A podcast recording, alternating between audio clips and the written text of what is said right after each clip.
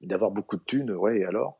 Moi, je connais des gens qui ont beaucoup d'argent, mais ils sont malheureux, ils sont tristes, ils sont cons. Enfin, je veux dire, c'est, voilà, enfin, ça, là, j'entre dans les poncifs, mais Mm. c'est vrai, c'est vrai. On est vite leurré si on se brûle les ailes, comme Icare.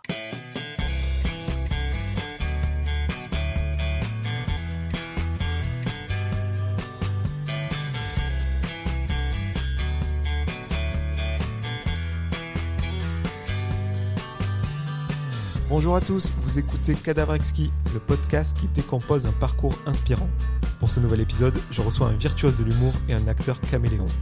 Entouré d'artistes depuis son plus jeune âge, mon invité est connu pour avoir fait partie du trio comique le plus célèbre de France, Les Inconnus, aux côtés de Didier Bourdon et Bernard Campan. 7 d'or, Molière, César et Victoire de la musique, il a tout raflé sur son passage. J'ai l'immense plaisir de recevoir Pascal Légitimus. Bonjour Pascal. Bonjour, Jordan. Comment vas-tu en cette période un petit peu anxiogène et compliquée pour vous, surtout les, artistes? Bah, écoute, euh, moi, ça va plutôt pas trop mal. Euh, Je fais partie de ces personnes qui se considèrent être privilégiées parce que j'ai du travail, la santé est là. Pour l'instant, ce sont mes deux meilleurs amis. J'ai une famille, voilà, on se soutient euh, tous euh, les coudes. Et puis, euh, bah, pour l'instant, je suis plus dans l'empathie pour mes camarades euh, artistes, techniciens euh, et tout ce qui gravite, toutes les professions qui gravitent autour, qui sont dans une difficulté, on va dire, assez dramatique. Voilà. C'est clair, on espère que ça va s'arranger très très vite pour eux. En tout cas, merci de prendre le temps de participer à ce podcast Cadavre Exquis. Donc, je rappelle le concept pour ceux qui nous écoutent c'est de décomposer le parcours d'un invité inspirant par les différentes facettes qui le ou la composent. Et euh, le moins que l'on puisse dire, Pascal, c'est que ton parcours est très riche, euh, très divers. euh, tu as touché à, à tout. Euh, oui, bah écoutez, si vous en faites le constat, enfin, moi j'ai l'impression de faire la même chose, mais sous différentes formes. Mais effectivement, je suis dans l'expression, on va dire, majoritairement. Donc je vais partir au début, à la genèse, la naissance, ta naissance, dans le 17e arrondissement de Paris, d'un papa antillais et d'une maman arménienne. Une famille avec beaucoup d'artistes et même des politiques, je crois. Oui, oui, effectivement, une famille euh, assez hétéroclite, euh, dans, en tout cas au niveau de la profession. Et puis au niveau de mes origines, euh, voilà, j'ai deux, deux, deux racines très euh, complémentaires et en même temps opposées. Comme je disais dans mon spectacle en 2011, euh, je disais que j'étais cocasse cocotier. Je me définis comme un métis, voilà. Tes parents, ils faisaient quoi comme métier? Bah, ma mère euh, était dans la couture de mémoire parce que j'avais un, oncle qui était dans la confection euh, du côté de Montmartre. Donc je sais que de temps en temps elle allait le voir, euh, de temps en temps couturière dans des théâtres. Et mon père était musicien et comédien. Voilà. Et je crois que ta grand-mère, Darling Legitimus, a même eu, un, était comédienne donc, et a même eu un prix d'interprétation, c'est vrai? Alors, ma grand-mère était comédienne, chanteuse, danseuse, et elle a eu un prix d'interprétation au Festival de Venise en 1983 pour le film Deux Palsy, rue Cazenègre. C'est pas une des premières comédiennes noires à avoir eu un, une récompense? Je crois que c'est la deuxième, parce que la première c'est Hattie McDaniel dans Autant n'emporte le vent dans les années euh, 30 et quelques. La troisième c'est Ali Berry. Et puis après, bah, il y en a eu d'autres. Mais c'est vrai que ma grand-mère fait partie de ces icônes euh, avec euh, Jenny Alpha, enfin toutes ces femmes euh, dans les années euh, 50, 60 euh, qui ont euh, joué un peu les rôles de nounou parce qu'il n'y avait pas beaucoup de rôles pour ces femmes-là. Ouais. C'est pour ça que ma grand-mère a créé une troupe de théâtre avec Benjamin Jules Rosette qui s'intitulait Le Théâtre Noir. Et juste auparavant, dans les années 60, elle faisait partie d'une troupe qui s'appelait Les Griots, qui était une troupe d'acteurs antillais, africains, qui venaient de la diaspora et qui ne trouvaient pas de texte, d'œuvre pour s'exprimer. Euh, en tout cas, on ne leur offrait pas euh, la possibilité de s'exprimer sur scène ou à la télévision. Donc, ils ont cherché euh, dans le patrimoine littéraire des pièces dans lesquelles ils pouvaient s'identifier et, interpréter. Voilà. Pour rester dans ton enfance, toi, tu as eu une maladie entre tes 2 et 4 ans. Tu as eu une décalcification des os, je crois, et ce qui y a entraîné euh, ce que tu ailles dans un sanatorium pendant deux ans. Est-ce que tu peux nous raconter ce, passage de ta vie? Bah, c'est un passage de ma vie qui est assez flou parce qu'en fait, je n'ai pas beaucoup de souvenirs entre 2 et 4 ans, sachant que j'étais effectivement dans un sanatorium dans le sud de la France. Donc, j'ai pas eu l'occasion de voir mes parents. Euh, en tout cas, j'ai pas le souvenir d'avoir vu mes parents parce que ma mère travaillait, mon père aussi, et puis mon, frère était à deux doigts de naître. Donc, euh, quand je suis rentré, euh, j'avais quatre ans et ça a donné lieu à une grosse carence affective, effectivement, parce que à l'âge où on, apprend à marcher, à parler, moi, il se passait pas grand-chose. Donc, j'étais toujours en décalage par rapport à mes camarades. J'ai tout fait assez tard j'ai passé mon permis à 21 ans, j'ai fait l'amour. Non, j'ai n'importe quoi. J'ai fait l'amour à 21 ans, mon permis à 32. Voilà, pour donner un exemple. Voilà, j'ai toujours été un peu euh, en retrait euh, de ce qui m'a permis en même temps d'observer. Voilà, comme j'étais tout seul dans un lit face à la mer, face au soleil, parce qu'il me fallait du, soleil pour, euh, pour calcifier mes os. Donc, ce qui marchait, c'était les yeux, les oreilles, le nez, donc les, les trois sens majeurs. Et donc, j'ai développé cette faculté à, à, ne rien dire, mais à, à comprendre à identifier. Voilà. Ce qui m'a permis de plus tard de pouvoir imiter mes congénères.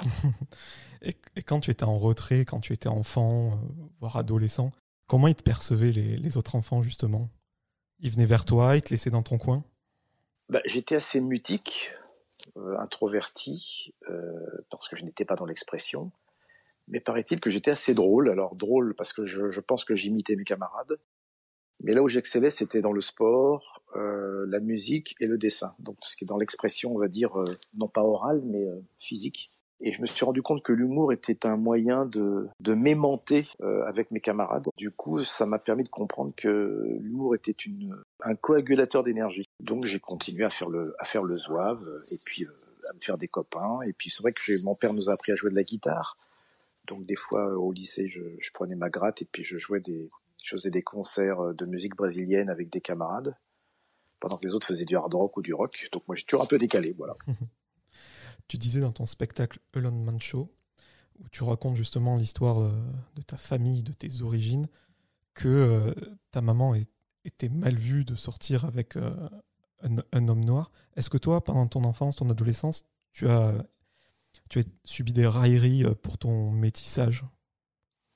Alors là, il y a deux choses dans ce que tu dis. Effectivement, l'époque était compliquée pour les hommes et les femmes à forte pigmentation, tout simplement parce que aux États-Unis, il y avait encore cette, euh, ce racisme très présent euh, que l'on voyait en tout cas dans, les films et puis dans la, la manière, dans l'éducation des Américains. En France, il y avait un peu moins cet aspect-là. Il y avait surtout l'Algérie, la guerre d'Algérie qui avait fait donc qui a créé pas mal de séquelles et de dommages collatéraux. Mais je pense que il y avait une ouverture un peu plus forte vis-à-vis des, des Afro-Américains et des Afro-Caribéens. Miles Davis était dans Paris, Henri Salvador, donc euh, voilà, il y a beaucoup de personnes qui s'exprimaient. mon père a fait partie de cette diaspora artistique. Elle a rencontré ma mère, donc euh, mon père, lors d'un bal, parce que mon père était euh, animateur de bal avec ses frères et sœurs. Il y a eu un coup de foudre, très certainement. Mais quand ma mère a, a fait comprendre qu'elle était amoureuse de, voilà, de quelqu'un euh, d'un peu plus coloré qu'elle, ça a posé des problèmes, non pas parce que les Arméniens étaient racistes du côté de ma famille, mais tout simplement parce qu'ils se disaient, voilà, on a subi un génocide, on arrive en France, on essaye de s'en sortir comme on peut, et notre fille va sortir avec un saltimbanque et un homme de couleur. Sous-entendu, elle aura des problèmes. Donc c'était pour la protéger qu'ils ont commencé à, à lui faire comprendre qu'il fallait pas qu'elle fréquente cet homme. Mais l'amour a triomphé donc on peut dire que je suis le résultat de la, le fruit de la culpabilité, comme je l'ai souvent dit. Je l'ai compris très très tôt. Et le métissage euh, était euh, compliqué parce que euh, perçu par les autres comme une espèce de comment dire? Pour moi, c'était un obstacle parce que les gens ne savaient pas, ils n'arrivaient pas à m'identifier, tout simplement. Et j'en ai fait un sketch. On me prenait pour un arabe, un indien, un brésilien, un, gars des Antilles, euh, mais c'était jamais le métis caucase cocotier arménien et antillais qui était un métissage assez rare. Bon, maintenant il y en a un peu plus, mais avec mon frère, on était quasiment les premiers. À l'âge de 15 ans, tu vis euh, quelque chose de très difficile. Euh, tu perds ta maman et je crois qu'elle a une phrase pour toi qui est Tu es l'aîné, je compte sur toi. Ça pèse pour, pour un jeune homme, ça, non? Oui, bah, évidemment évidemment, ça, c'est que, en plus, je suis l'aîné de quatre enfants, donc elle te donne le sens de la responsabilité. Donc cette responsabilité dans ton inconscient, ben, elle s'inscrit très, très, très fortement. Donc ça a été pour moi un vecteur de, de vie, euh, d'assumer, de soulever, de supporter. Euh. D'ailleurs, Didier Bourdon le disait il y a pas très longtemps. Il disait Pascal, dans le groupe, t'es le plus fort de nous tous mentalement parce que t'es le, t'es le moins fragile mentalement. C'est peut-être vrai c'est peut-être vrai. En tout cas, Didier, c'est plus un leader. Euh, Bernard, euh, c'est quelqu'un qui est beaucoup dans la réflexion et il est très cartésien. Donc effectivement, on est tous les trois complémentaires en même temps différents. Mais pour revenir à, ce que j'avais vécu, euh, oui, oui, effectivement, c'est quand tu perds ta mère, ben, tu perds un de tes socles, un de tes piliers majeurs, ce qui fait que tu rentres dans une carence affective qui perdure. Et quand ta maman te dit ça, j'imagine, voilà, comme tu le disais, tu as une responsabilité qui te tombe dessus du jour au lendemain.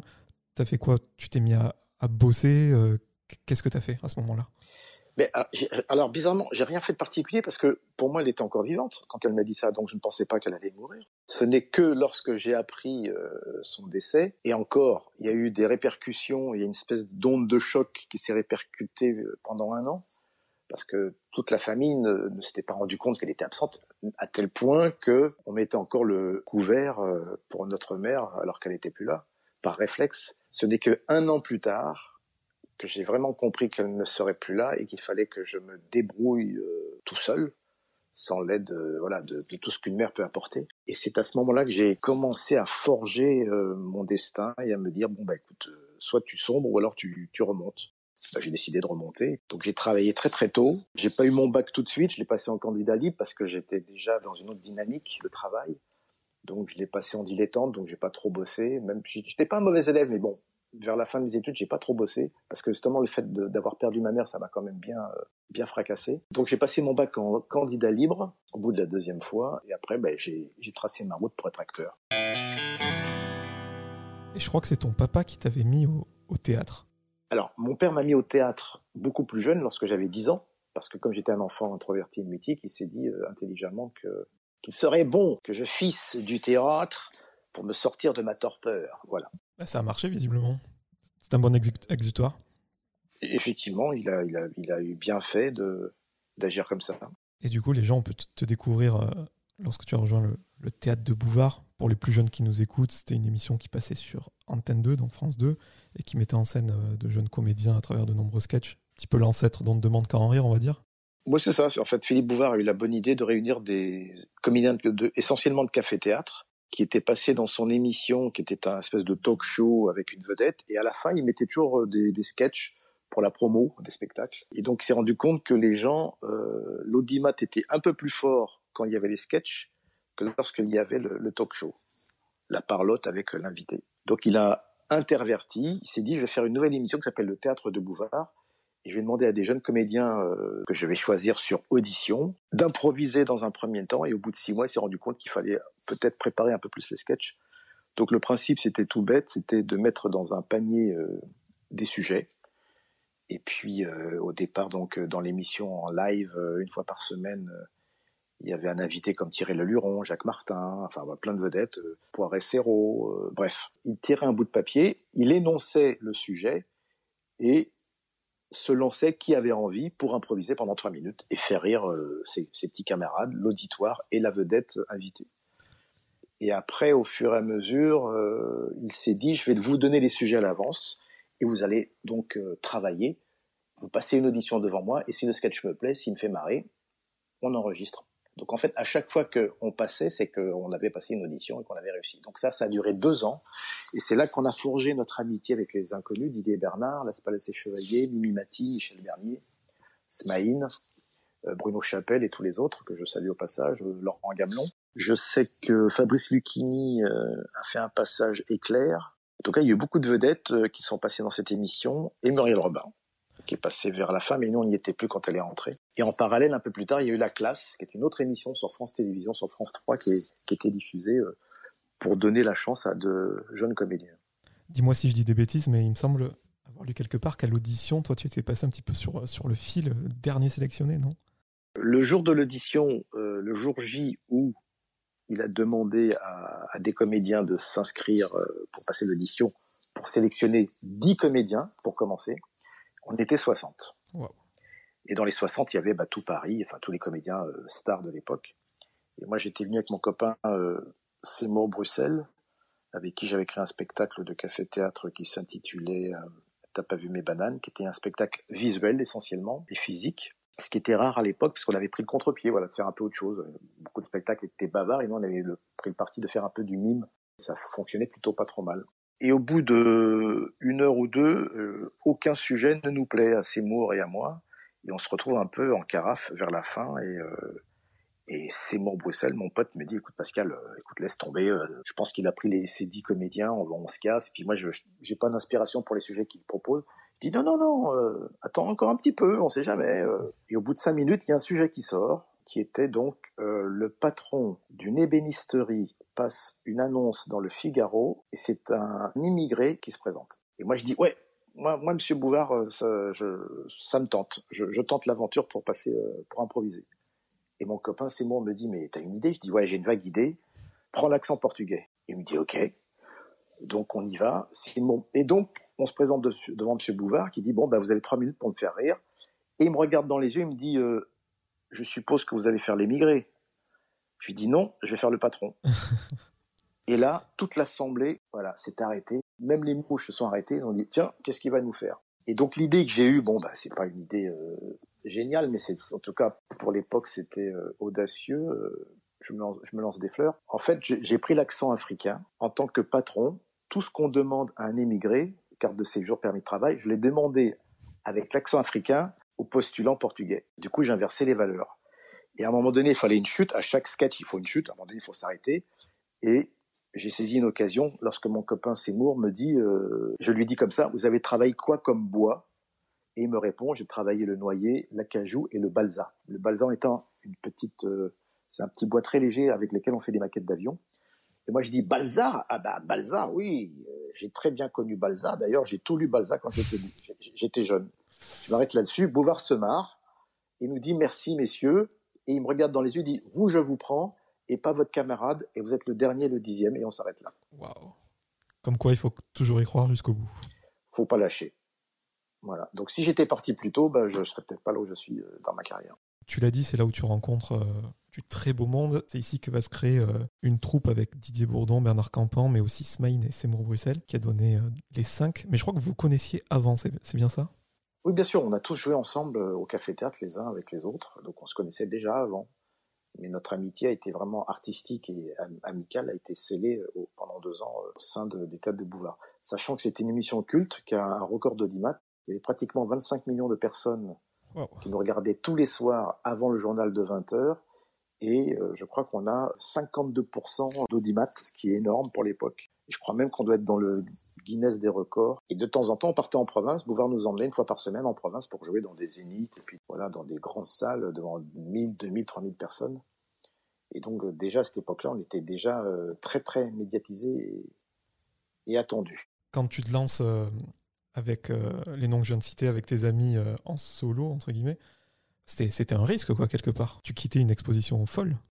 À un moment donné, on s'était dit, voilà, le théâtre de Beauvoir, c'est super, mais c'est une troupe. Et quand t'es gamin, bah, t'as envie aussi de bah, d'avoir un peu de reconnaissance, voilà, que qu'on t'appelle pas théâtre de Bouvard, mais qu'on t'appelle par ton nom.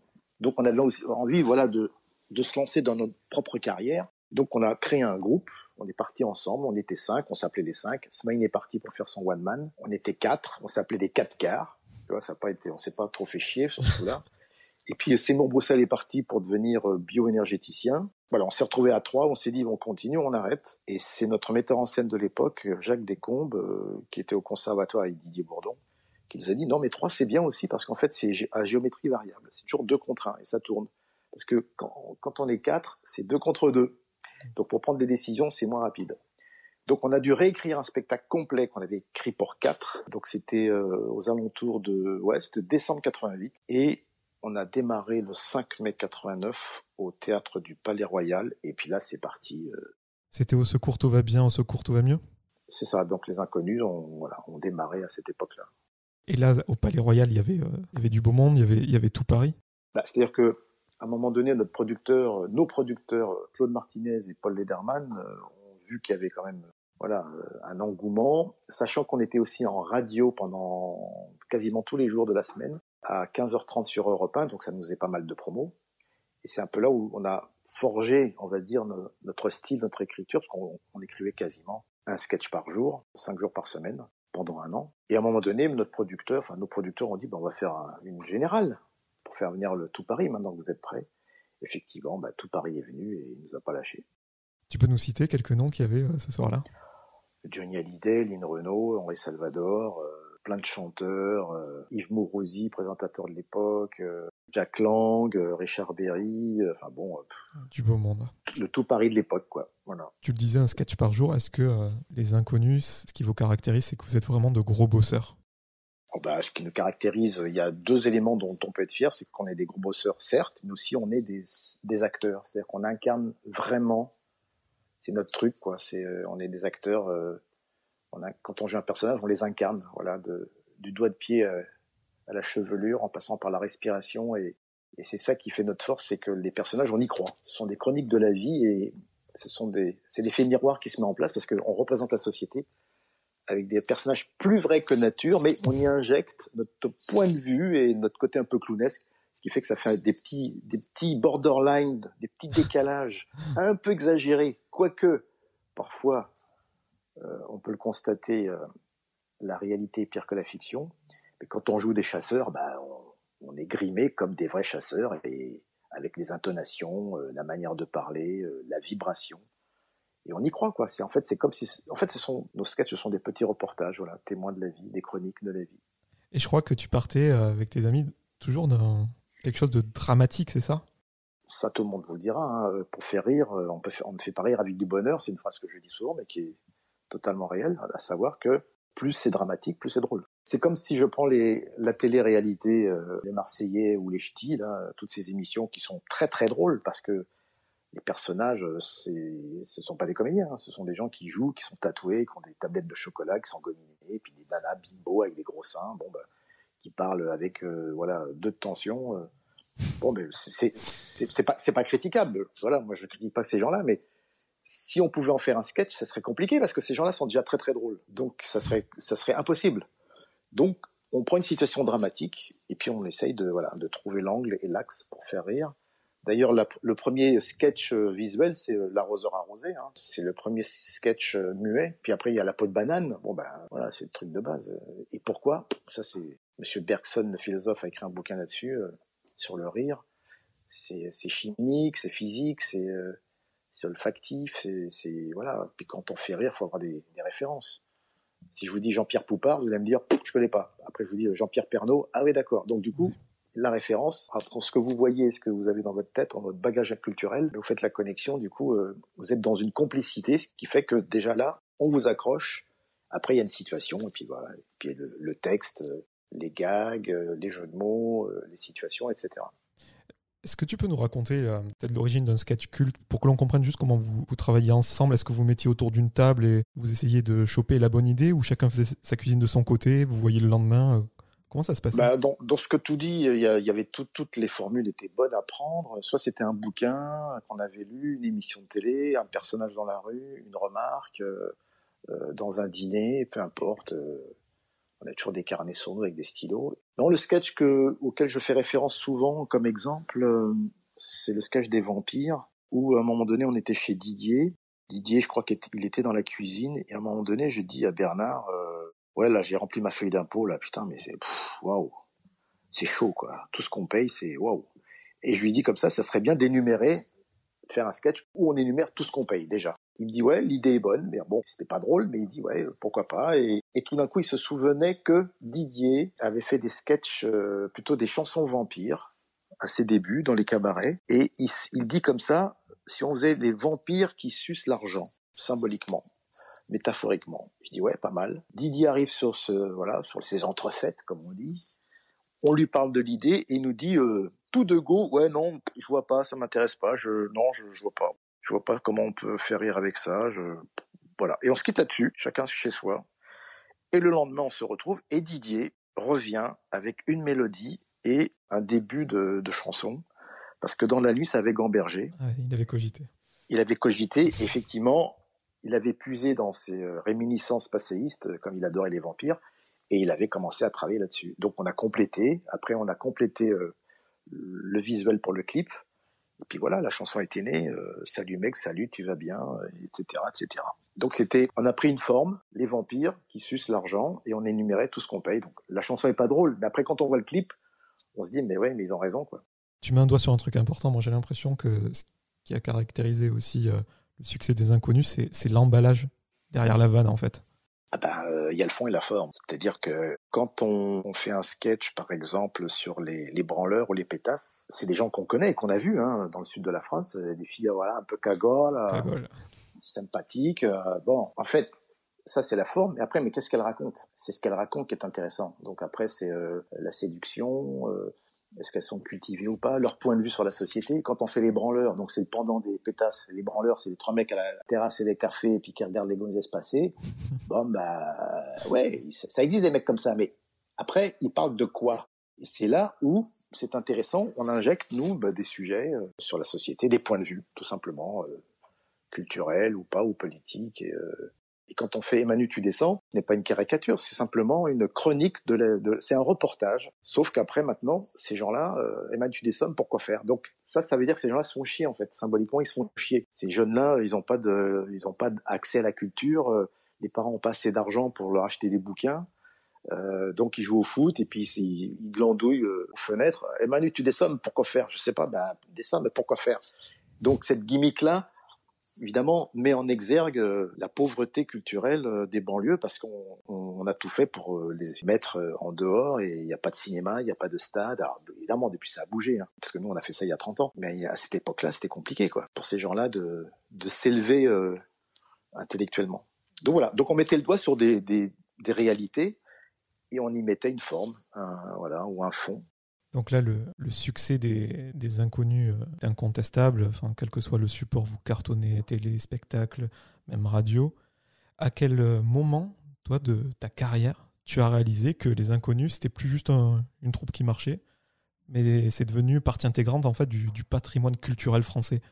Comme, euh, comme Carrefour, tu vois, Carrefour Jeu Positif, ils ont inventé ce, verbe, et vous, vous avez inventé des expressions qu'on dit encore tu vas bien, euh, tu, Emmanuel, enfin, à bah quel moment En même temps, ce sont des expressions. Emmanuel, tu descends, c'est pas drôle. Enfin, moi, je lis ça sur un. Ça me fait pas. Enfin, tu vois, salut, tu vas bien, mais c'est le salut, tu vas bien. Mais c'est parce que c'est dit par des euh, MST, ce qu'on appelle les mocassins serre-tête, les gens de Auteuil-Neuilly-Passy. Donc, euh, c'est une intonation. Ben, on, a, on, a, on a commencé déjà à réagir en se disant, tiens, il se passe un truc quand on a reçu tous ces prix les uns derrière les autres, César, Molière, Victoire de la musique, meilleur clip, meilleure chanson, euh, euh, les trois frères 7 millions, euh, César, enfin tout quoi. on s'est dit oh, meilleure vente DVD, trois chansons top 50, le 7 d'or, le 7 d'or, le, le, prix du film français. Enfin, on s'est dit oh là là. Donc à un moment donné, nous, on était au, on se rendait bien compte qu'il se passait un truc, mais nous on était tellement dans, dans la tête dans le guidon comme on est des bosseurs, que voilà, on n'a pas fait ça pour ça. C'est le fruit de notre travail et on s'est rendu compte que, oui, effectivement. Ensuite, les répercussions dans les cours d'école euh, et les gamins et les, et les gens et les potes. Moi, quand je prenais l'avion ou un train, euh, bah, les gens nous renvoyaient tout cet amour en disant ah, putain les mecs, euh, putain ah, ouais, putain vous, vous, tapez juste, vous tapez fort, c'est exactement ça. Vous faites, vous faites du bien. Heureusement que vous êtes là parce que vraiment des fois il y a des trucs, nous on n'ose pas le dire ou on sait pas comment le, le, le, le formuler, mais vous vous c'est ça quoi. En même temps nous, ben, on restitue les choses mais on y, met, euh, comme je l'ai dit tout à l'heure, euh, on y met un point de vue, euh, un style, une façon d'écrire, une façon de jouer, voilà.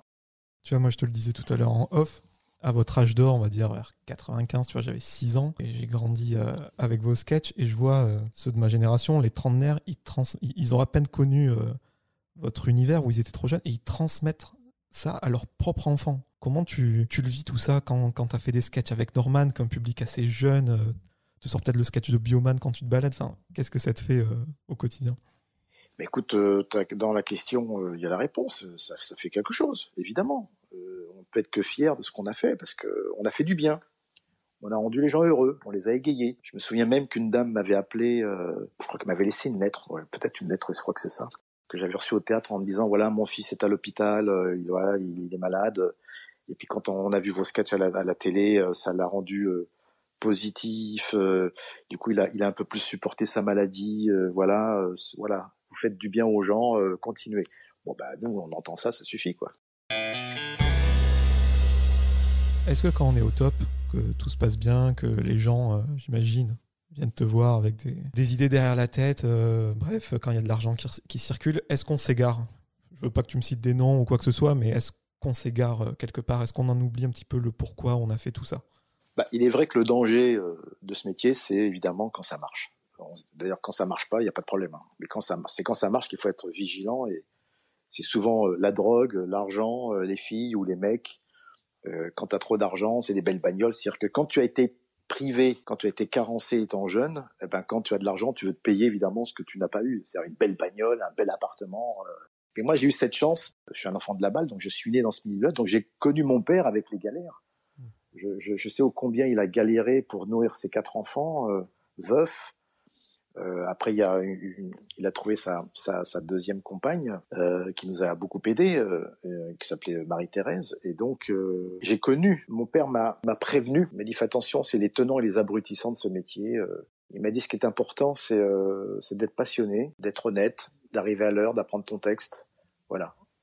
Mais sache que tu n'auras jamais assez d'argent pour faire mourir quelqu'un d'autre à ta place. Eh ben, donc j'étais armé. Donc le succès, oui, d'accord, mais ce qui est important, c'est la famille, c'est d'être en bonne santé. Et ô combien aujourd'hui on s'en rend compte? D'avoir beaucoup de thunes, ouais, et alors? Moi, je connais des gens qui ont beaucoup d'argent, mais ils sont malheureux, ils sont tristes, ils sont cons. dire, voilà, enfin, ça, là, j'entre dans les poncifs, mais mmh. c'est vrai, c'est vrai. On est vite leurré. Si on se brûle les ailes, comme Icare, le chant des sirènes, enfin voilà, toutes ces métaphores euh, sont justes. Et nous, les inconnus, euh, ben, on, est tous les trois pareils. À ce niveau-là, il y a un respect mutuel, on, s'apprécie parce qu'on est, on est pratiquement tous les trois dans la même mouvance. on est des bosseurs, on aime notre métier, on est passionnés, et puis voilà, le reste, voilà, on sait où est l'essentiel, quoi. Je crois que tu as vécu un petit coup dur avec les inconnus. Et pourtant, quand tu en parles dans les interviews, c'est impressionnant comme tu vois le positif, t'as pas de rancune. C'est quand Bernard et, et Didier ont, fait le pari, c'est ça? Ils voulaient faire un film ensemble après les trois frères? Bah, C'est-à-dire qu'effectivement, après le succès des trois frères, 7 millions, super, et au bout de 6 mois, ils m'annoncent qu'ils vont faire un film tous les deux. J'ai dit ah oui d'accord. Euh, donc j'étais un peu surpris. Et la première chose que j'ai dite, j'ai dit oui mais je leur ai dit mais que vont penser les gens? Tu pensais même pas à toi quoi non, je pensais pas à moi. Et euh, je leur ai dit, ça, leur, ça va leur faire bizarre qu'on soit, que vous soyez que deux et pas trois. Enfin, juste après, euh, après bon, je, je, dirais pas la sauce interne par respect pour mes camarades parce que ça nous regarde, mais, bien sûr. C'est vrai que c'était, euh, j'ai reçu un, un, coup dur. Euh, même Bernard m'a dit après que ouais, ce jour-là, j'étais pas très à l'aise. Mais voilà, il y avait une volonté de euh, sous-jaccentement, je sais pas si c'est un néologisme ou quoi, sous-jaccentement. Il y avait aussi le fait que notre producteur Paul Lederman s'était séparé de Claude Martinez, donc il était tout seul à nous gérer. Disons que Didier Bernard voulait aussi faire un film pour voir si à deux ça marchait aussi. Il y avait aussi cette idée de se dire, ouais, effectivement, ils ont eu un, ils ont essuyé un procès où les Derman a dit non, les inconnus c'est aussi deux. Et, et, les avocats disaient non, les inconnus c'est trois, c'est pas deux. Donc, comme il prenait de l'argent un peu sur tout, c'était un peu compliqué. Il y avait aussi cette, ce sous-texte-là. Mais donc, sorti de cette conversation, euh, j'étais un peu déprimé. Je me suis dit, bon, bah, j'étais un peu orphelin, quoi. Tu me dis, euh, voilà. Mais j'étais content pour eux qu'ils fassent un film, évidemment. Mais je m'étais dit, bon, bah, je vais faire quoi maintenant? Je vais me tourner les pouces. Parce qu'on était dans une dynamique à trois. Tout d'un coup, tu te dis, bon. Et donc, j'ai monté ma boîte, ma société.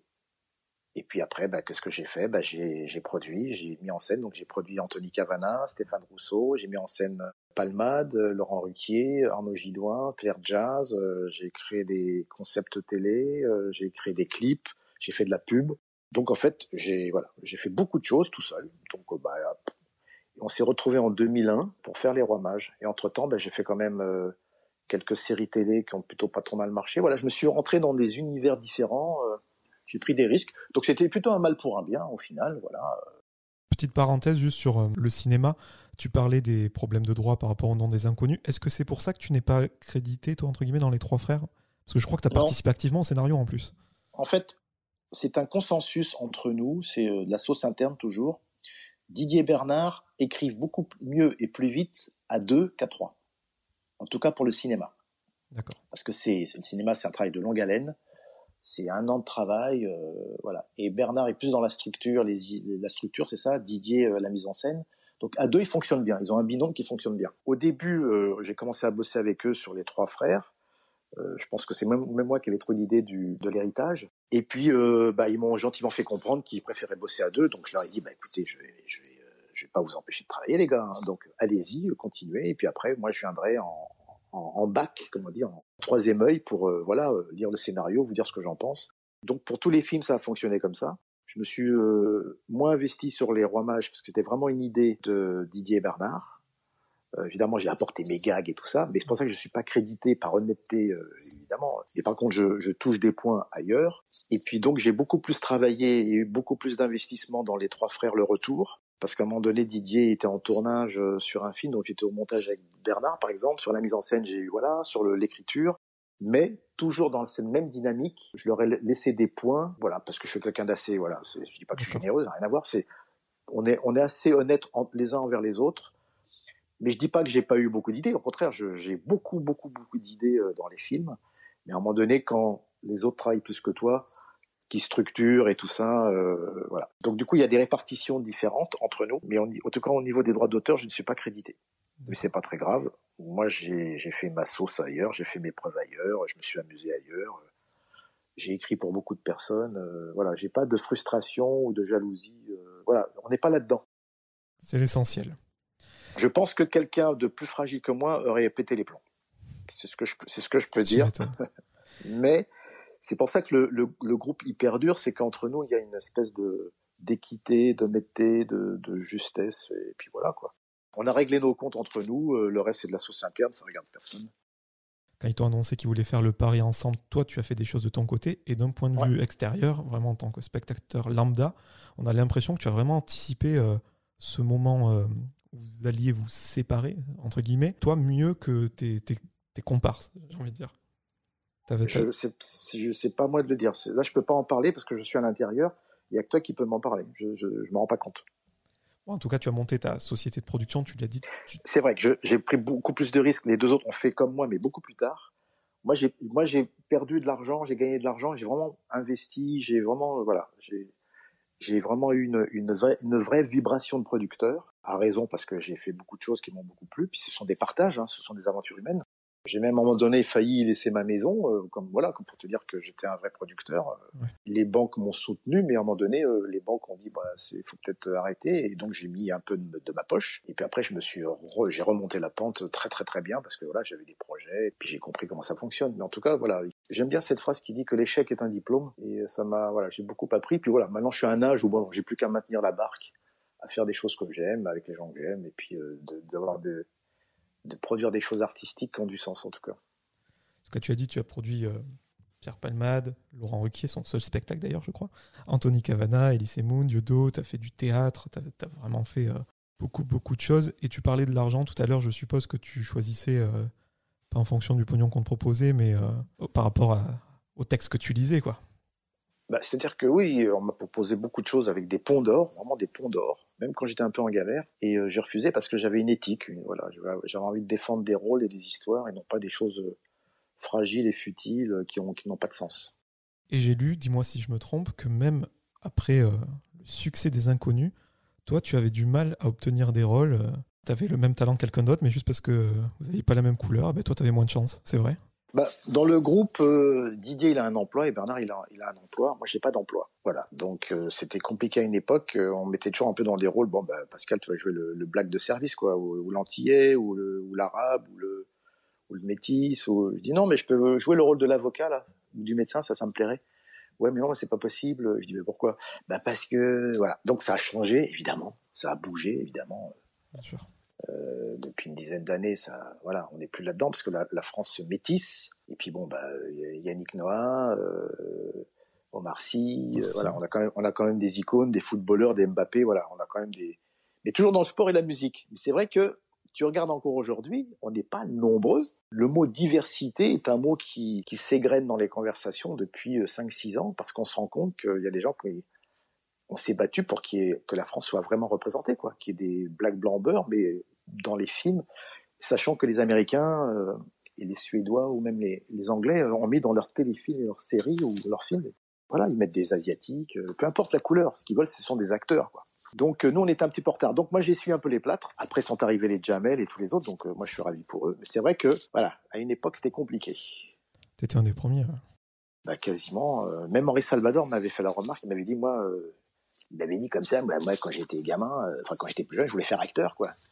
Et on me disait tout non, non, on va prendre Bourville, Fernandel, Louis de Funès. Toi, euh, non. Donc il avait des boulasses, le mec. C'est pour ça qu'il a fait rire à, côté, comme il pouvait. Il y a eu le retour des, inconnus, tu l'as dit, pour les rois mages. Et qu'est-ce qui vous avait séparé après ce film? Pourquoi vous aviez à nouveau, vous étiez à nouveau éloigné?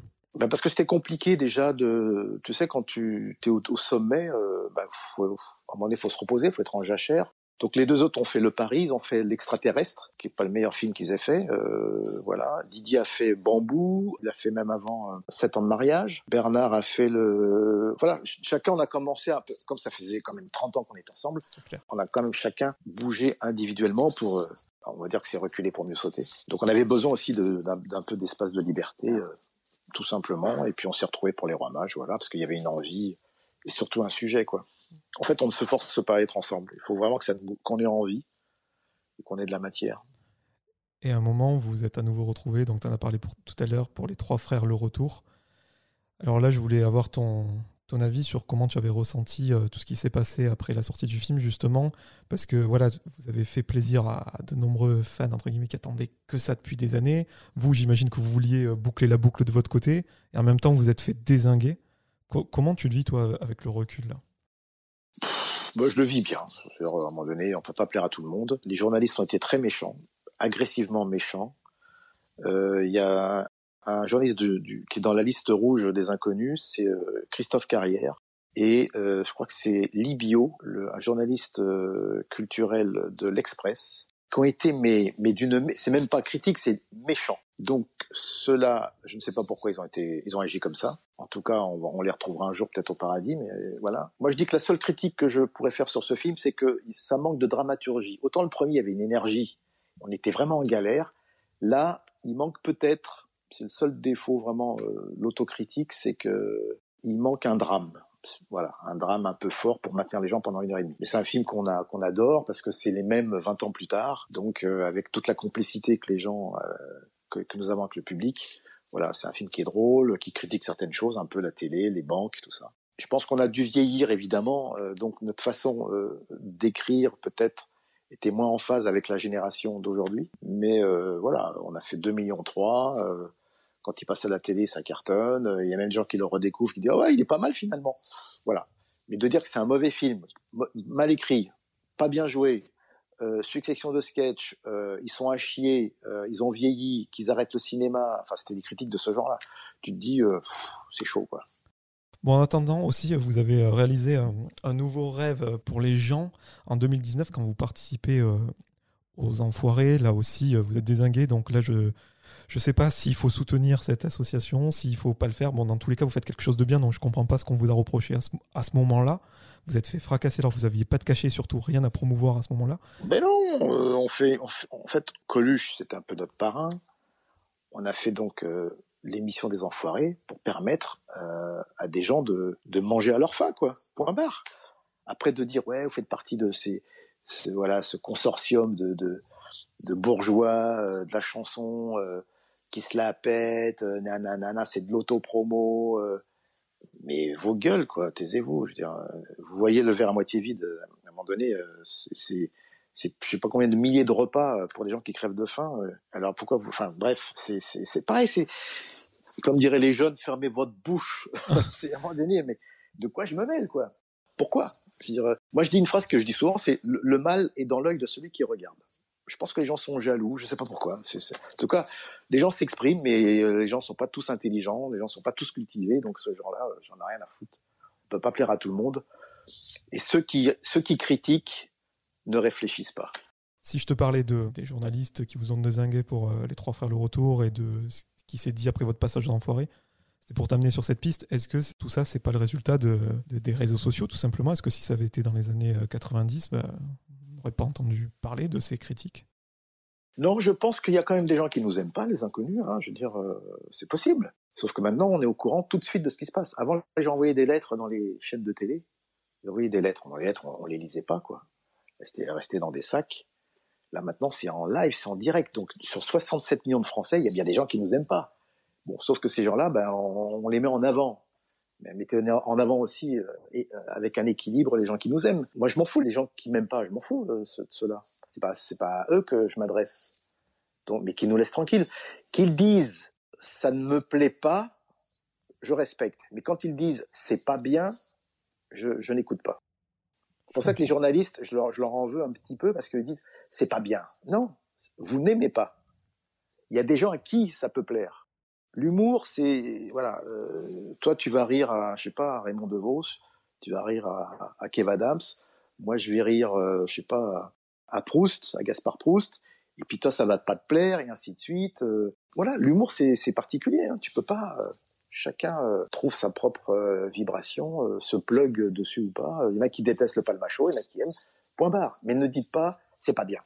C'est cette voilà, c'est cet ego de dire ouais, je, moi j'ai la science infuse, je sais ce qui est bien, ce qui est pas bien. Et, voilà, je, c'est moi qui est Deus, c'est moi Dieu sur terre, et ce qui donne, qui donne, qui donne le là. Non, voilà. Les critiques ne devraient pas exister de toute façon. Point barre. Laissez le peuple s'exprimer et puis c'est le peuple qui décide. Justement, je voulais te parler euh, des artistes euh, actuels, parce que tu en as cité euh, pas mal, sans critiquer ou quoi que ce soit. J'ai juste l'impression, moi, qu'on on retient moins ce qu'on va voir en spectacle par rapport à, à avant. Plus consommation McDo, quoi. Je sais pas si tu vois ce que je veux dire.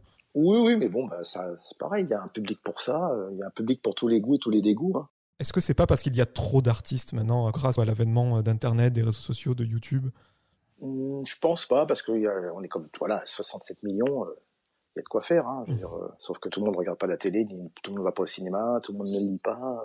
Non, je pense que mmh, il y a peut-être des gens qui ont moins de points de vue, qui ont moins de choses à dire, peut-être. C'est la seule critique que je pourrais formulé, c'est que il y en a pour tout le monde, quoi. Voilà, il y a des gens qui sont plus légers, euh, des gens qui sont plus lourds, plus fins. Non, je pense que c'est plutôt les émissions de télé qui font appel à des humoristes pour euh, faire un peu taguer, pour attaquer un peu le système.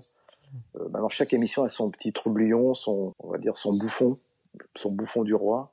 Donc c'est peut-être ça qui rend un peu la, chose un peu c'est pour ça que tu as l'impression qu'il y a beaucoup trop de monde. Mais déjà, dans les années 50, 60, il y avait, euh, dans les cabarets, il y avait beaucoup d'artistes. Et puis en plus, je pense qu'il y a beaucoup plus d'artistes que ça.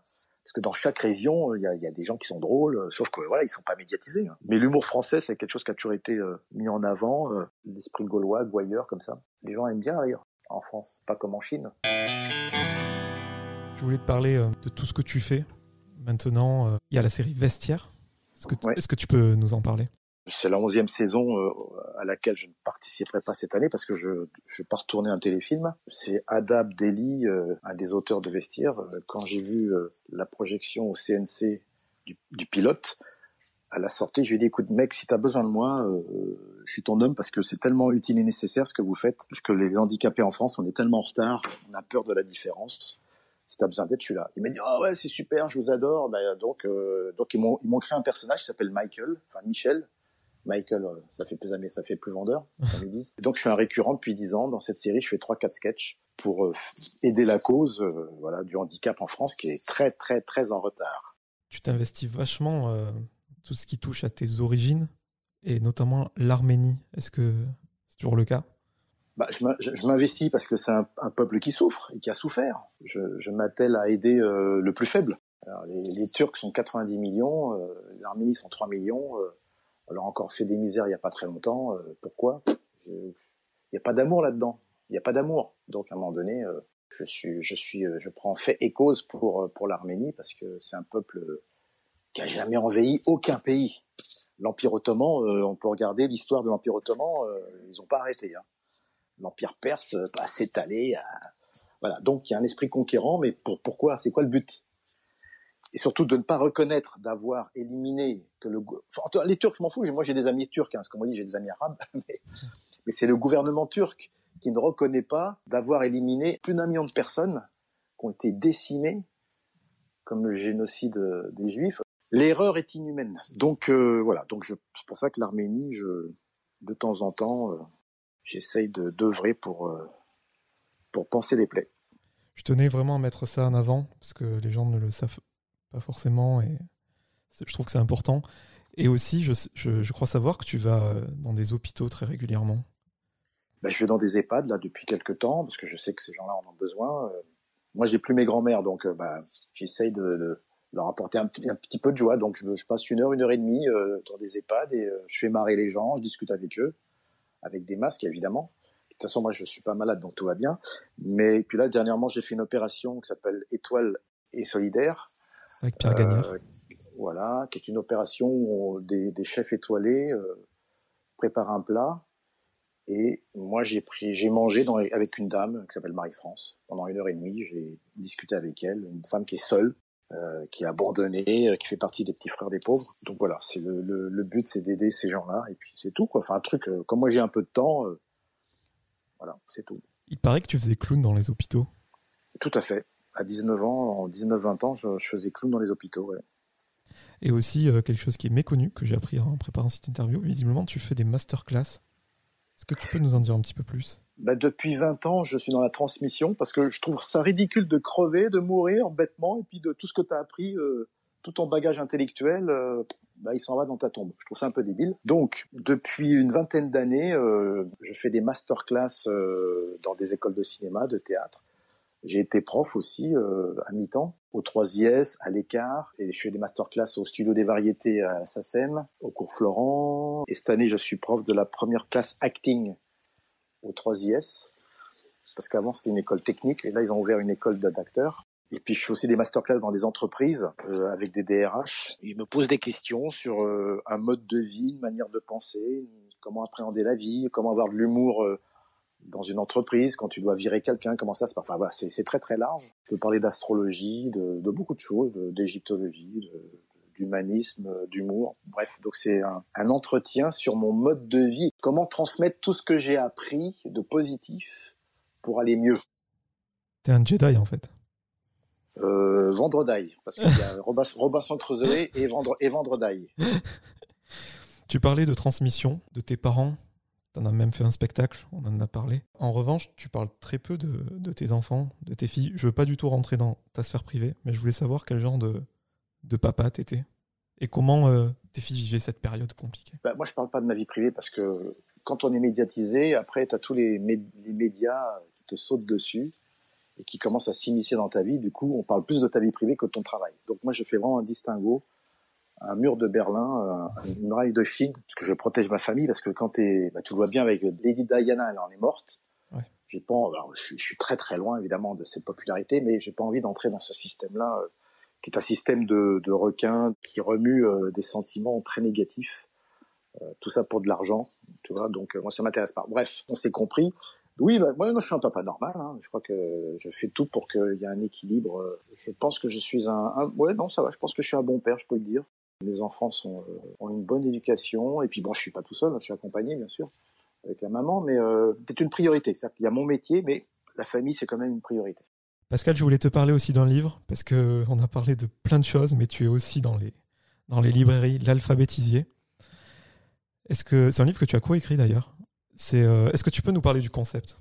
C'est pas moi qui en ai eu l'idée, c'est un, un, monsieur euh, qui s'appelle Gilbert Join, qui est un journaliste, qui au départ euh, m'a dit voilà, j'ai une idée, ça serait d'enlever une lettre ou de rajouter une lettre à un mot, et ça donnerait un nouveau mot. J'ai dit ok on est parti sur euh, quelques mots, puis ça, a démarré comme ça. Du coup, on a fait tout l'alphabet. Ensuite, je lui ai dit, bah, ce serait bien qu'il y ait peut-être d'autres rubriques, parce que d'avoir plus que des mots, euh, ok. Donc, on a créé des épitaphes, on a détourné des chansons, on a écrit des sketchs. J'ai mis des points de vue sur la société philosophique. Il y a une rubrique qui s'appelle J'aime pas. Il y a des jubilations, il y a euh, des observations paradoxales, il y a, il y a beaucoup de choses. Donc ça fait un, c'est un livre de quoi? De 288 pages, c'est quand même costaud. Pour la modique somme de 16 euros, même pas, on peut lire ça aux toilettes ou ailleurs. En fait, tu l'ouvres à n'importe quelle page, soit tu ris, soit tu souris, ou tu réfléchis. Tout toutes les personnes qui l'ont acheté m'ont fait des super compliments, donc je suis ravi. Moi, je m'entendais pas à ça. J'ai fait beaucoup de, de salons et j'en vendais énormément parce que les gens disaient mais alors vous avez écrit votre biographie J'ai dit non pas du tout lisez-le, madame, parcourez-le. Vous... puis les gens se marraient devant moi, ils me disaient, ah ouais, ça me fait marrer, c'est sympa. Bref, ça vous ressemble, il me disait, c'est-à-dire, ah bah c'est drôle et puis c'est intelligent. Ah, vous êtes flatteur, combien je vous dois? Bref, ils en ont sorti 10 000 chez Michel Lafon. Donc je, je sais pas, j'ai pas demandé les comptes, ça m'intéresse pas. en tout cas, le but c'est que ce bouquin se vende, voilà, et puis que les gens euh, le partagent. Ils peuvent même les soirs, euh, les soirées de veillée avec les enfants, euh, faire des jeux avec, transmettre des choses un peu finaudes. Voilà. Non, c'est un, un, bouquin qui est utile et nécessaire. C'est exactement euh, ce que j'allais dire. Moi, j'ai trouvé ça vraiment très fin. Et quand on rigole pas, eh ben, on se surprend à, à réfléchir. C'est voilà. vraiment cool. Et je crois savoir que tu bosses sur un autre bouquin, mais c'est pas la suite de l'alphabétisier. Oh j'en parle pas. Parce que l'idée est tellement bonne que voilà, j'ai peur de me la faire piquer. Pas de souci. Euh, juste pour rester sur l'alphabétisier, est-ce que tu t'es euh, censuré un petit peu? Oui, parce que on, est, on a évité ce qui était justement raciste, homophobe. euh, parce qu'il y a des trucs qui sont quand même dans les jeux de mots, des fois un peu, tu vois. Donc, non, non, on a essayé d'être respectueux pour pas que ça. Là, oui, à ce niveau-là, oui, bien sûr. En tout cas, c'est c'est du taf. Ce bouquin avec la langue française qui bouge tout le temps, j'imagine que tu avais de quoi faire.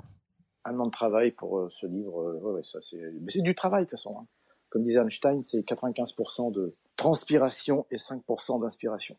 Petite question, je t'ai vu en photo avec les inconnus et mon ami Tibbs. Qu'est-ce qui se trame là-dessous Euh, bah, c'est Didier Bourdon qui fait un album de chansons. Il nous a demandé de faire un revival euh, de et vice versa. Donc on a redû faire des, des chœurs. Voilà, tout simplement. Donc ça c'est le projet de Didier. Tu balances ça comme ça.